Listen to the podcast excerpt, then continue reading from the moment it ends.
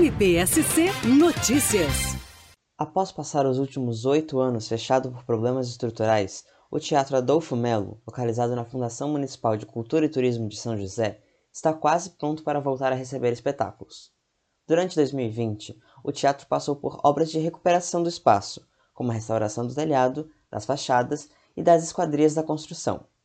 Além disso, os projetos elétrico, hidrossanitário, de drenagem, sonorização, climatização também passaram por adequações. O prédio foi recuperado por meio de um projeto de restauro aprovado e financiado pelo Fundo para a Reconstituição de Bens Lesados, do Ministério Público de Santa Catarina, e teve um investimento de 85 mil reais do fundo, além de 1 milhão e 187 mil reais da Prefeitura de São José. A promotora de justiça e coordenadora do Centro de Apoio do Meio Ambiente, Luciana Pilati Poli, explica como são feitos os repasses do fundo para os projetos.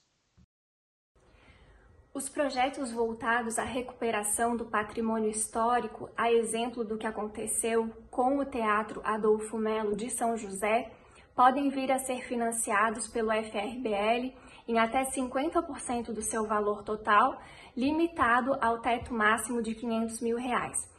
Os interessados na obtenção desses repasses devem apresentar um projeto ao FRBL contendo um plano de trabalho e toda a documentação comprobatória da regularidade jurídica e fiscal da entidade. E, se aprovado esse projeto, ele está sujeito à prestação de contas pela entidade, que também deve vir a ser aprovada pelo FRBL. É importante destacar que os recursos do FRBL são oriundos das indenizações, das multas fixadas em ações civis públicas em termos de ajustamento de conduta formalizados pelo próprio Ministério Público de Santa Catarina. Além disso, advém de doações, de sanções administrativas aplicadas pelo órgão estadual de defesa do consumidor, dentre outras origens.